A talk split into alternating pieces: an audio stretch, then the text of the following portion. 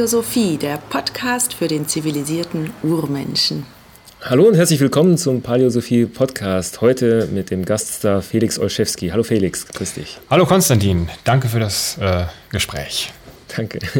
Ja, der Felix ist ein, einer der bekanntesten deutschen Blogger vom Blog Urgeschmack, den er auch schon sehr, sehr viel länger pflegt, als ich mein eigenes Blog pflege. Und damit einer der deutschen Urgesteine zum Thema Paleo-Ernährung. Und sein Steckenpferd ist auch äh, Bio, Essen und Nachhaltigkeit. Und als solchen Experten habe ich ihn heute ins Studio eingeladen. Ähm, ja, wie lange beschäftigst du dich denn jetzt eigentlich mit Ernährung und, und mit nachhaltiger Ernährung und mit deinem Thema? Das sind ziemlich genau fünf bis fünfeinhalb Jahre. Also mhm. mit, mit, Ernährung natürlich davor auch, aber dieser Urgeschmack und, und, und Steinzeiternährung und Nachhaltigkeit, das interessiert mich seit, seit fünf, fünfeinhalb Jahren, seit ich meine Ernährung selbst umgestellt habe.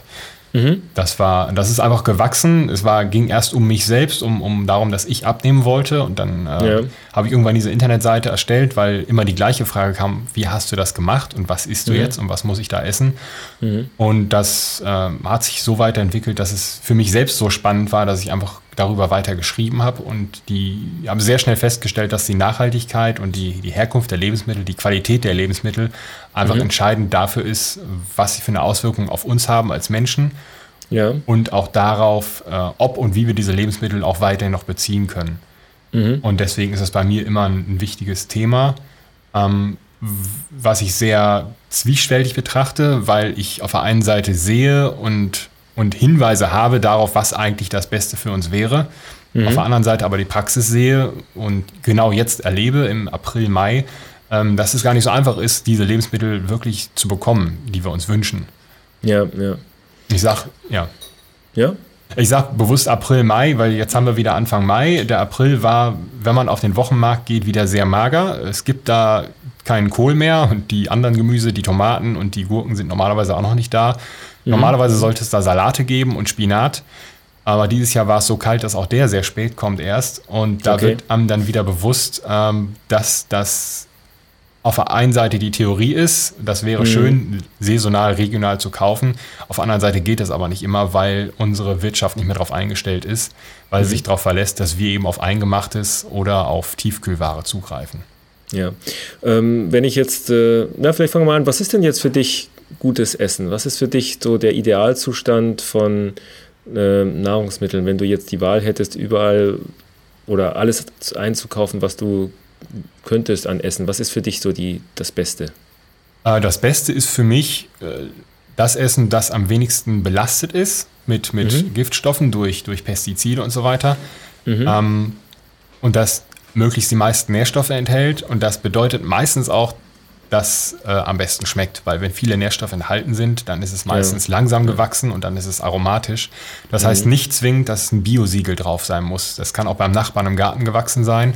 Ja. Ähm, und, und das krasse Gegenbeispiel sind, wo wir gerade beim Markt waren, wenn ich da beim mhm. Biostand jetzt Möhren kaufe, die schmecken nur nach Wasser. Das sind Wasserstangen. Wenn ich mhm. aber gleichzeitig zum Aldi gehe und da die Tüte Biomöhren kaufe, schmecken die fantastisch im Vergleich. Ja, das ähm, stimmt. Die kaufe ich auch immer. Ja. Und äh, also gutes Essen ist, ist für mich einmal, dass das, das hochwertig ist, das eben hochwertig heißt, wenig, wenig Giftstoffe, viel Nährstoffe und mhm. auch das, was schmeckt, was gut zubereitet ist. Das gehört eben auch noch dazu, dass ich halbwegs weiß, was ich da tue beim Zubereiten. Was nicht viel sein muss. Man macht es heiß und ja, nicht ja. zu heiß und dann ist es meistens gut. Das ist für mich gutes Essen. Jetzt steckt der deutsche Verbraucher natürlich vor dem Dilemma herauszufinden, was denn jetzt nun eigentlich drin ist in der Karotte oder im Apfel oder in dem Stück Fleisch, was er jetzt am Supermarkt kauft oder nicht kauft. Und äh, das ist sicherlich ein, ein Punkt, der, für viel, der viele einfach überfordert, weil es jetzt einfach eine Fülle von verschiedenen Bezeichnungen gibt. Es gibt Zutatenlisten, es gibt Biosiegel, es gibt Herkunftssiegel, ähm, es gibt natürlich noch die Angaben von deinem Fleischer und dann gibt es noch die Angaben von dem Markt. Äh, Menschen oder Marktfrau, die dir dann irgendwas äh, sagt und sagt, ja, das ist von, vom Garten hier um die Ecke oder vom Acker nebenan oder auch nicht. Ähm, was, wo, wo, wonach richtest du dich denn, wenn du jetzt in einem, sagen wir mal, in einem Supermarkt bist und jetzt äh, entscheiden sollst, ob du jetzt die Möhren vom Aldi kaufst oder die tiefgekühlten Möhren vom Iglo oder was? Ähm, Im Supermarkt ist für mich die Wahl relativ klar. Da versuche ich immer zur Bioware zu greifen, weil ich da mhm. sicher gehen kann, dass sie die geringste Giftstoffbelastung hat. Ich hatte neulich mhm. auch wieder eine Untersuchung gesehen, da wurde, glaube ich, von Greenpeace untersucht, ähm, wo die wenigsten Giftstoffe enthalten sind. Und ja. ich, ich kann, das ist ja eine öffentliche Studie, ich glaube, die sollten wir auch verlinken. Ja. Ähm, auf Platz 1 waren, also auf, bei den besten sozusagen, bei den Nicht-Bio-Sachen ist Aldi am besten und Lidl am schlechtesten, laut dieser Untersuchung. Kann man mhm. sich gut merken, Aldi ist ganz oben. Hat sich mhm. ja über, ich glaube, ein Jahrzehnt auch abgezeichnet, dass sie in dem Bereich irgendwie mehr tun. Ja. Äh, also wenn es der Supermarkt ist, dann nehme ich Bioware. Wenn es die nicht gibt, bin ich schon sehr zögerlich, weil äh, ich muss dann auch von meiner Gegend hier sprechen, im Emsland, da gibt es ganz kleine Supermarktketten und mhm. da sieht das Gemüse ohnehin nicht so aus, als wollte ich es noch essen. Dann greife ich in der Regel zu Tiefkühlgemüse, was ich dann möglichst auch versuche in Bio-Qualität zu kriegen. Aus ja, den gleichen ja. Gründen. Das mhm. heißt leider nicht, dass es besser schmeckt und das sagt mir dann auch, dass es nicht unbedingt langsamer gewachsen ist oder, oder mehr Nährstoffe hat, aber ich habe zumindest so, eine, so einen Minimal ähm, mhm. Maßstab für weniger Giftstoffe. Das ist mir wichtig. Ja. Das ist Gemüse. Ähm, Wenn es um Fleisch geht, wird jeder Hörer wissen, ist es unglaublich schwierig mit der Qualität. Ja, ähm, auch, auch, da versuche ich im Supermarkt Biofleisch zu kriegen. Anderes nehme ich persönlich nicht, aus verschiedenen Gründen. Einmal aus gesundheitlichen, aber eben auch aus ethischen Gründen. Mhm, ähm, mhm. weil auch da wieder Hinweis aufs Emsland. Wir haben hier eben endlos viele äh, Hähnchenmastanlagen. Oh. Und ich weiß, wo es herkommt und ich weiß, dass ich das nicht essen möchte. Nicht nur, weil ich es den Tieren nicht antun möchte, was, ich, was für mich ganz wichtig ist, aber weil ich mir selbst auch nicht antun möchte. Ich habe nichts davon. Ja, klar. Das mhm. Fleisch wird in der Pfanne immer kleiner und es schmeckt nicht und gerade mit dem Wissen, was, wo es herkommt, schmeckt es eben auch nicht. Das ist richtig, ja. Ja, jetzt ist Bio nicht immer gleich Bio. Also es gibt ja einerseits die äh, von der EU vergebene Bio-Kennzeichnung, die jeder kennt. Das ist das grüne, ich glaube, sechseckige Logo oder so. Ähm, und dann gibt es darüber hinaus auch noch jede Menge verschiedene Bio-Zertifizierungen, vor allem wenn man mal so einen Bio-Supermarkt oder wenn man das Glück hat, so einen Bio-Supermarkt zu haben, wo es dann nur Bioware gibt, dann gibt es dort plötzlich ganz viele andere ähm, Kennzeichnungen. Hast du dich damit beschäftigt, was die verschiedenen Nuancen von Bioware angeht? Ja. Äh, also es gibt, wie du sagst, es gibt das europäische Biosiegel, das, das war bis jetzt sechseckig, jetzt ist es, glaube ich, seit ein, zwei Jahren dieses grüne Quadrat mit einer, ich glaube, weißen Weizenähre drin oder sowas. Ja, ja. Und darüber hinaus gibt es dann die verschiedenen Bio-Anbauverbände. Und da sind die größten äh, in Deutschland Naturland, Bioland und Demeter. Mhm. Und da gibt es noch einige, die regional weiter verbreitet sind. Und ich hatte mich irgendwann gefragt, warum gibt es so viele Bio-Verbände? Die wollen alle Bio verkaufen und ist das eine mhm. Bio besser als das andere? Und habe die mal gefragt. Mhm ob die jetzt konkurrieren oder mit, miteinander zusammenarbeiten. Und es ist wohl so, dass sie schon auf einer Linie liegen. Auf jeden Fall ist jedes Bio, jeder Bio-Anbauverband mindestens EU-Bio und noch weiter. Die ja, haben also ja. weitere Richtlinien. Einige ähm, haben jetzt in den letzten Jahren Bio-Labels für Fisch, für, für Meeresfrüchte eingerichtet, was bisher sehr schwierig okay. war, weil man das eben nicht so richtig kontrollieren kann. Ja, klar. Hm. Ähm, Naturland und Bioland sind mit die größten, die wohl auch immer mehr zusammenarbeiten, die sich aber inhaltlich, soweit ich das sehen kann, so gut wie gar nicht unterscheiden. Da mhm. kann man also zu beiden greifen. Demeter ist das, was einige Bio-Leute Hardcore-Bio nennen. Das ist äh, öko ökodynamische Landwirtschaft. Ich glaube sogar noch nach Rudolf Steiner, der ist vom Anfang des 20. Jahrhunderts. Mhm. Da geht es darum, dass der Hof, der Erzeugerhof, als geschlossener Organismus betrachtet wird. Da darf nach bestimmten Regeln nicht zu viel eingeführt werden und es muss ein Mindest, ähm, eine Mindesttierhaltung stattfinden, damit diese mhm. ökologischen Kreisläufe ähm, beibehalten werden, damit der Kudung ja. im Boden landet und, und diese ganzen Stoffkreisläufe wieder funktionieren, die, die wir über 100 Jahre industrielle Landwirtschaft aufgehoben haben. Mhm. Das wäre, ich denke ja, ethisch betrachtet mit, mit das Sinnvollste, das Beste. Demeter ist aber nicht ganz so weit verbreitet, vermutlich auch, weil es relativ teuer ist. Ja, klar. Und mhm. die besten Vorsätze gehen leider beim Gang in den Supermarkt flöten, wo dann doch das Portemonnaie regiert.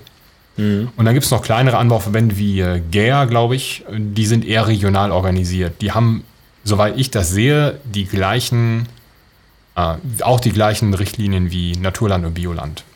Okay. Mhm. Eine Ausnahme dazu, weil wir gerade vom Fleisch gesprochen haben, ist äh, Neuland. Mhm. Das ist kein Biosiegel in dem Sinne, aber sie gehen in ihren, das, da geht es hauptsächlich um Fleisch und Fleischproduktion, sie gehen in ihren Richtlinien für Tierprodukte wesentlich weiter und, und ähm, haben eine art- oder, oder, tiergerechtere Haltungsvorschrift. Das ist mhm. auf jeden Fall sehr interessant, wenn man sonst nichts bekommt. Neuland oder Naturland, müsste ich gleich. Ich meine, es ist Neuland. ähm, sollte man auf jeden Fall zugreifen, wenn man die mal Wahl hat. Es ist etwas teurer, aber es lohnt sich auf jeden Fall. Ja, ja. Ja, ich habe auch den Eindruck, dass es zu einfach ist, einfach nur was zu kaufen, was, wo Bio draufsteht. Ähm, ich glaube auch, ich habe auch manchmal den Eindruck, dass es, ähm, dass die Bio-Regeln ähm, die jetzt von der EU kommen, ähm, sage ich mal so ein bisschen, dass äh, der kleinste gemeinsame Nenner ist, auf die sich alle Länder einigen konnten ähm, und dass jetzt äh, nicht unbedingt äh, das heißen muss, dass etwas, was nicht Bio ist, deswegen schlecht ist. Im Gegenteil, manche Biobauern haben einfach nicht das Geld und die Mittel, ihren Hof zertifizieren zu lassen äh, als Bio nach EU oder, oder nach einem anderen, aber können trotzdem mit sehr viel Energie und mit sehr viel Einsatz äh, gute Ware produzieren. Allerdings ist es einfach für den Verbraucher echt, echt schwer herauszufinden, was jetzt nun gut ist und was nicht. Ähm, ich habe eher den Eindruck, man sollte lieber versuchen, so viel wie möglich herauszufinden, woher die Ware kommt und was, wie die Ware entstanden ist. Und gerade beim Fleisch ist es und, und auch beim Fisch ist es extrem wichtig und, und interessant, ähm, sich zu überlegen, ja, was hat denn nun das Fleisch vorher gegessen? Und ähm, schließlich hat man ja das Produkt davon in der Hand. Ähm, wie siehst du das denn?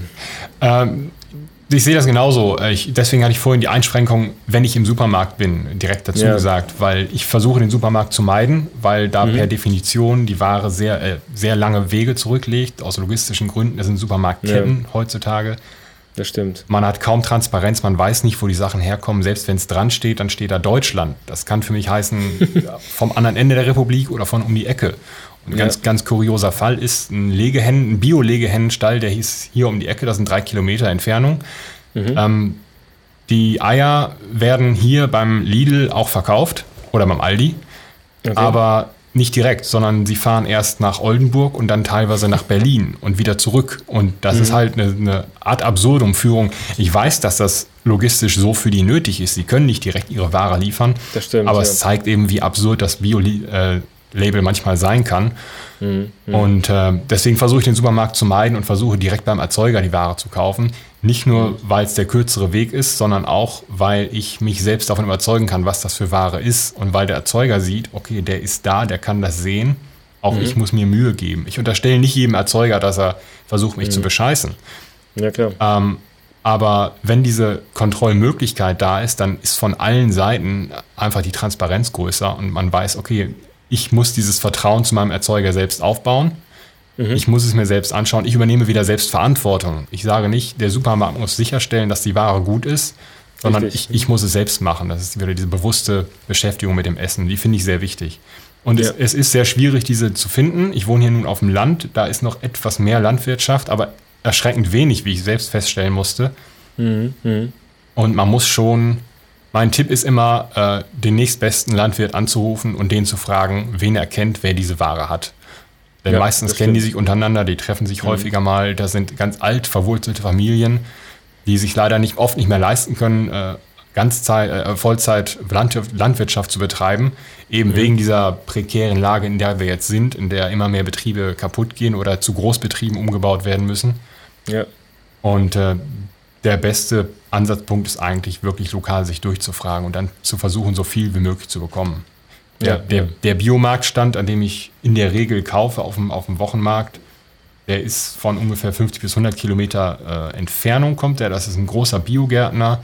Mhm. Der bedient Märkte, ich glaube, im Umkreis von bis zu 200 Kilometern. Das finde ich, ist wahrscheinlich einfach eine Notwendigkeit. Das ist recht, oder es klingt nach viel. Ja. Der hat auch wirklich viel Ware, der kauft auch Ware zu. Aber da schätze ich mir glücklich, dass ich den habe. Aber auch da ist die Ware dann eben nicht immer super. Es ist Bio und es wird gesagt, das ist aber hier regional und saisonal und Bio. Aber mhm, auch da schmecken eben die Möhren manchmal echt nach Wasser. Und das ist eine schwierige ja, Situation, ja. Ja. Ich glaube, da muss man, ich glaube, hier kann man auch ein bisschen auch nach dem Geschmack gehen oder nach der Erfahrung, wie man mit dem, äh, mit der Ware jetzt kochen konnte. Und irgendwann mit der Zeit kriegt man dann auch mit, was Qualität eigentlich wirklich bedeutet und wo Blendwerk äh, im, im Spiel ist. Ähm, und ich, ich, ich persönlich habe auch manchmal den Eindruck, dass Bio nicht immer alles sein muss. Ähm, zum Beispiel, äh, wir alle, wir, wir beide bloggen ja gerne darüber, wie schlimm es ist, wenn man jetzt äh, Getreideprodukte isst und dass das ja mit im Körper allerlei Unsinn anrichten kann. Und äh, da ist es egal, ob das sich um ein Biobrötchen gehandelt hat oder um ein konventionelles Brötchen. Ja. Ähm, ironischerweise sind sogar Vollkornprodukte schädlicher im, in puncto Antinährstoffe als jetzt Weißmehlprodukte, wobei auch Weißmehlprodukte an, ganz anders schädlich sein können. Ähm, und ich sage dann auch immer provokativ im Bekanntenkreis, naja, ein, ein Fliegenpilz kann auch Bio-Fliegenpilz sein und ist trotzdem giftig. Ja. Ähm, deswegen äh, steht eigentlich vorne immer dran, dass man weiß, was man kauft und versucht mehr über die Ware herauszufinden. Ja. Du hast vorhin schon angesprochen, es gibt ähm, auch erste Bestrebungen, Bio äh, Standards für Fisch einzuführen. Das stelle ich mir schwierig vor. Wie sieht es denn jetzt aus, wenn man jetzt Fisch auf, dem, äh, auf der Hochsee jetzt fängt? Wie will man wissen, was, das, was der Fisch vorher gegessen hat? Ähm, das hat es so schwierig gemacht und soweit ich weiß, ist das Label auch bisher beschränkt auf Aquakulturen, was ihnen mhm. auch sehr wichtig war, weil die Aquakulturen selbst äh, sehr große biologische oder ökologische Probleme darstellen, wenn da Fische entwischen, mhm. die andere Fischarten verdrängen oder ähm, die Verschmutzung, die da stattfindet, weil die Fische auf sehr engem Raum leben oder man kann es kaum Leben nennen. Mhm. Ähm, das geht hauptsächlich um, um, um Zuchtfische und um äh, Süßwasserfische. Das, ich hatte vor drei oder vier Jahren Kontakt mit einem Münsteraner ähm, Störkaviar-Hersteller, der sich da sehr für eingesetzt hat für dieses Label, weil er sagte, es gibt es nicht, weil es eben so wahnsinnig schwierig ist, Fische zu kontrollieren. Richtig. Und da hatte ich mitbekommen, dass es äh, dass es langsam fruchtet mit diesen Versuchen und jetzt gibt es wohl für Aquakulturen ähm, diesen Fisch, äh, die, dieses Label. Und äh, da ist eben auch das Thema Nachhaltigkeit interessant. Wenn man auf dem, also wenn ich auf dem Markt bin und am Fischstand stehe und es mich doch wieder ruft, Fisch zu kaufen, ähm, da versuche ich dann auf das MSC-Label zu achten. MSC ist mhm. Marine Stewardship Council, glaube ich. Genau, ja. Und die achten darauf, ähm, nur die Fische zu zertifizieren, die nachhaltig befischt werden, weil die Weltmeere mhm. sind überfischt. Das äh, mhm. hat sich rumgesprochen und dieses Label gibt es eben nur für Fisch, der wirklich nachhaltig befischt wird und für aus Beständen kommt, die sich erholt haben und weiter erholen können. Was sie übrigens können, das ist eine gute Nachricht. Die Bestände erholen mhm. sich. Das ist aber mhm. kein Grund zum Jubel und zum maßlosen Fischkonsum, weil sie sind immer noch erschreckend niedrig. Aber ist ja. das die Versuche, die wir in den letzten zehn Jahren hatten, ähm, mhm. fruchten und das funktioniert. Also da eine kleine Entwarnung. naja, wir alle wissen, dass jetzt äh, Fisch auch besonders wichtig ist für den eigenen Körper, vor allem wenn man zum Beispiel fette Fische isst, wegen der höheren, des höheren Anteils an Omega-3-Fettsäuren, die ja nun äh, selten genug sind im normalen Speiseplan. Ähm, wenn ich jetzt, wir hier, ich wohne hier in München, da ist es eher weniger so mit Fisch am Markt. Ich bin auch dafür nicht nördlich genug oder küstennah genug. Ähm, das heißt also, der beste Fisch, den ich hier kriegen kann, ist tatsächlich Tiefkühlfisch. Und ähm, selbst wenn ich jetzt mir hier beim Fischhändler einen frischen Fisch hole, dann ist das sicherlich Fisch, der irgendwann mal tiefgekühlt wurde und dann beim Händler wieder aufgetaut wurde oder zumindest dann eingeflogen wurde. Wenn ich jetzt also im Supermarkt die Wahl habe zwischen einem äh, Lachssteak, das äh, biomäßig ähm, erzeugt wurde, und einem äh, Wildlachs, der jetzt nun auf dem Weltmeer gefangen wurde mit MSC-Siegel, was ist denn für mich die, der bessere Fisch? Äh, das kommt auf den Geschmack an. Ich hatte neulich ein Gespräch mit einer begeisterten Esserin, die hat gesagt, ich habe hier ganz tollen MSC-zertifizierten äh, Alaska-Seelachs, Wildlachs. Mhm. Mhm. Ähm, und hatte sich tierisch drauf gefreut auf diesen Fisch und war hinterher völlig enttäuscht, weil das Tier nach Pappe geschmeckt hat. Okay. Weil vielleicht diese, die Zubereitung war es nicht, das kann ich ihr zusprechen. Also es war einfach ein sehr langweiliger Fisch und das, was sie sich vorgestellt hatte, war eben dieser rosa Lachs, den man so kennt mhm. der aber jetzt mhm. immer aus, aus Aquakultur stammt. Ähm, was da der bessere Fisch ist, kann man, glaube ich, pauschal nicht sagen. Nachhaltiger ist auf jeden Fall der MSC-Fisch.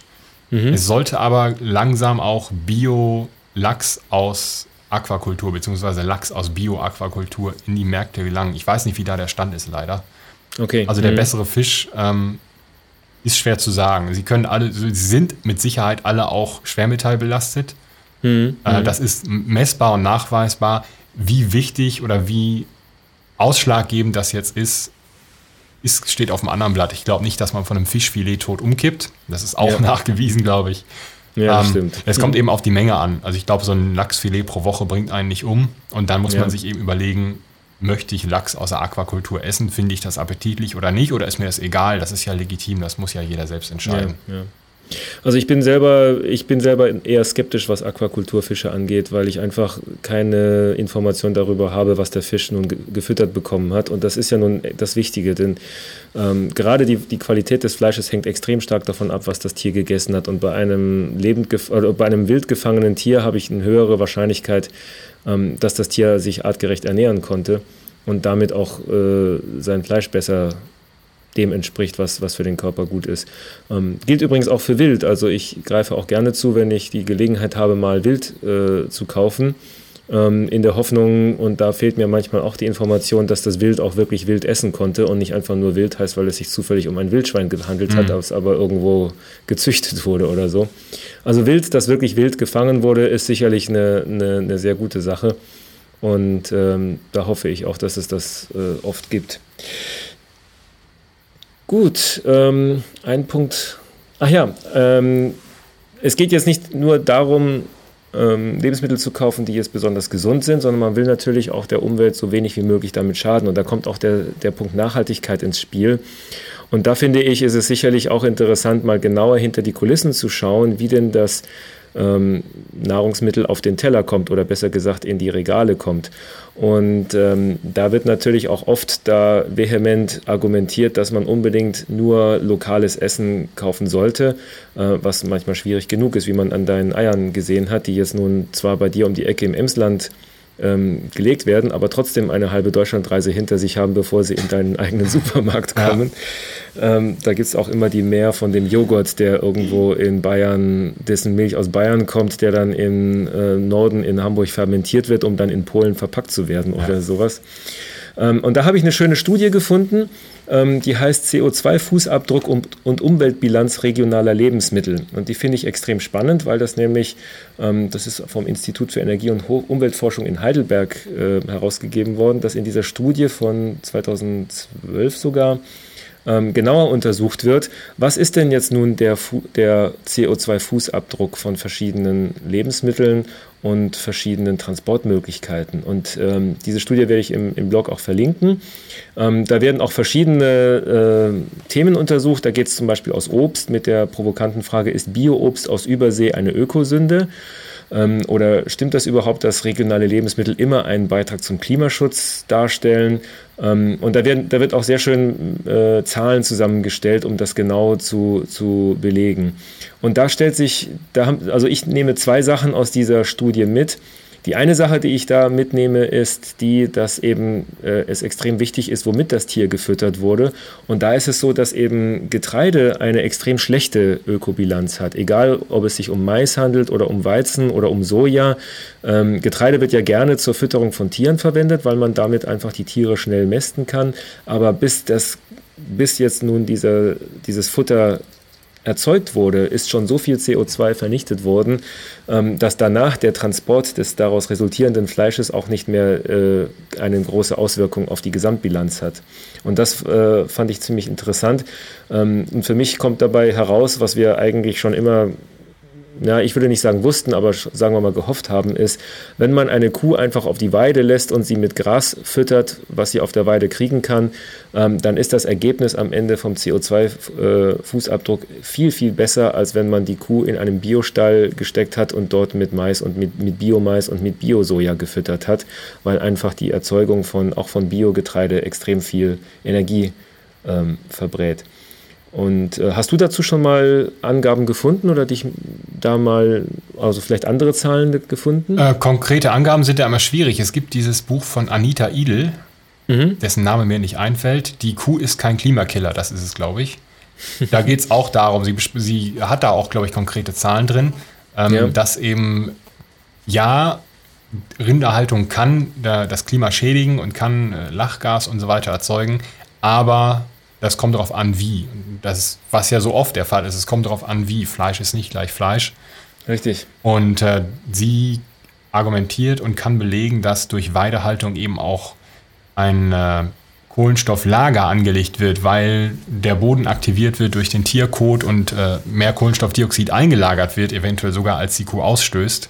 Mhm. Also was das angeht, ähm, das, das funktioniert auf jeden Fall, wenn man die natürlichen Systeme sozusagen wiederherstellt, weggeht von der industriellen Tierhaltung hin zur natürlichen Tierhaltung, wie wir sie vor 300 Jahren noch hatten und 200 Jahren, ja, ja. Äh, dann ist das äh, ökologisch betrachtet kein Problem. Ähm, mhm, mhm. Da fand ich ganz interessant, weil ich das vor einem Jahr für einen Artikel recherchiert habe, ähm, die Ökobilanz von äh, Bio-Legehennenstellen, nee, von Bio-Masthähnchenstellen mhm. ist kaum besser als die von, ähm, von konventionellen Stellen. Zwar okay. ist, ist die Luft besser, aber das Problem des Stickstoffeintrags und sowas, das bleibt bestehen. Also es gab da eine Untersuchung, die sollten wir auch mhm. verlinken, mhm. Ähm, dass das ökologisch kaum Unterschied macht, äh, ob ich jetzt ein Biomasthähnchen esse oder ein konventionelles Masthähnchen. Gesundheitlich ist es ein ganz anderes Thema, da ist das Biomasthähnchen aufgrund des Futters besser.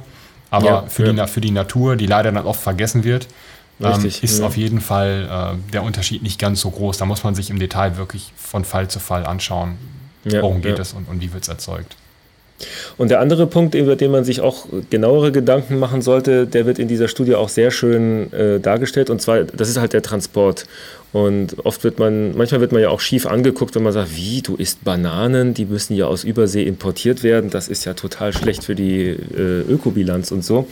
Und in dieser Studie gibt es eine schöne Tabelle, in der dann äh, die äh, Umweltwirkungen je Tonne Ware und Kilometer für verschiedene Transportmittel dargestellt werden. Und die ist extrem spannend. Da wird dann halt äh, aufgezeichnet, wie, aufgezeigt, wie viel ähm, CO2 jetzt nun ein, ähm, ein kleiner LKW, ein großer LKW, die Bahn, ein Binnenschiff und ein Seeschiff, sogar das Flugzeug äh, verbrät. Ähm, und der Einkaufs-Pkw wird da gegenüber auch äh, mit in die äh, Berechnung einbezogen. Und tatsächlich schneidet am allerbesten das Seeschiff ab.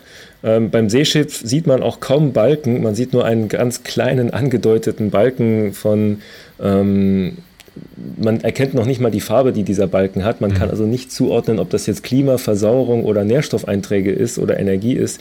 Äh, Seeschiffe stehen einfach extrem super da, wenn es um die äh, Ökobilanz eines Transportmittels geht. Und am allerschlechtesten ist einfach der Einkaufs-Pkw ja. da weggekommen. Ähm, das heißt also, äh, man muss das natürlich nochmal umrechnen auf die Kilometer, die die Ware tatsächlich zurückgelegt hat. Aber es ist durchaus nicht so, dass jetzt ein ähm, eine Ware, die man im Supermarkt gekauft hat, die jetzt aus dem Ausland kommt, schlechter sein muss als eine Ware, die um die Ecke gekommen ist. Ähm, schon gar nicht auf, allein auf Basis des Transportes, weil eigentlich den größten Faktor dort tatsächlich der eigene Pkw ausmacht, mit dem man zum Supermarkt gefahren ist. Und deswegen habe ich einfach mal diese, die provokante Frage, die ich jetzt in den Raum stelle, ist jetzt grasgefüttertes Steak aus Neuseeland besser als ein regionales Biorind, das aber mit Biomais gefüttert wurde? Und ich glaube, das ist eine Frage, über die man wahrscheinlich vortrefflich streiten könnte. Ja, es kommt auch da wieder darauf an, was das Ziel ist. Wenn das Ziel mhm. die eigene Gesundheit ist, ähm, ist wichtig, dass es, dass es möglichst wenig nährstoffbelastet ist. Wenn ich über die eigene Gesundheit hinausgehe und sage, ich möchte auch, dass es möglichst nachhaltig und naturschonend ist, muss man mhm. sich eben tatsächlich, wie du schon sagtest, den Weg anschauen. Ja, ähm, ja. Ob, ob es ähm, nach deutschem Maßstab produziert, wo das Rind vielleicht trotzdem noch einen Stall braucht und trotzdem noch zugefüttert werden muss, weil die Wetterlage schlecht ist, während mhm. es in mhm. Neuseeland ganzjährig draußen stehen kann, weil es einfach nicht unter 10 Grad wird, unverschämterweise.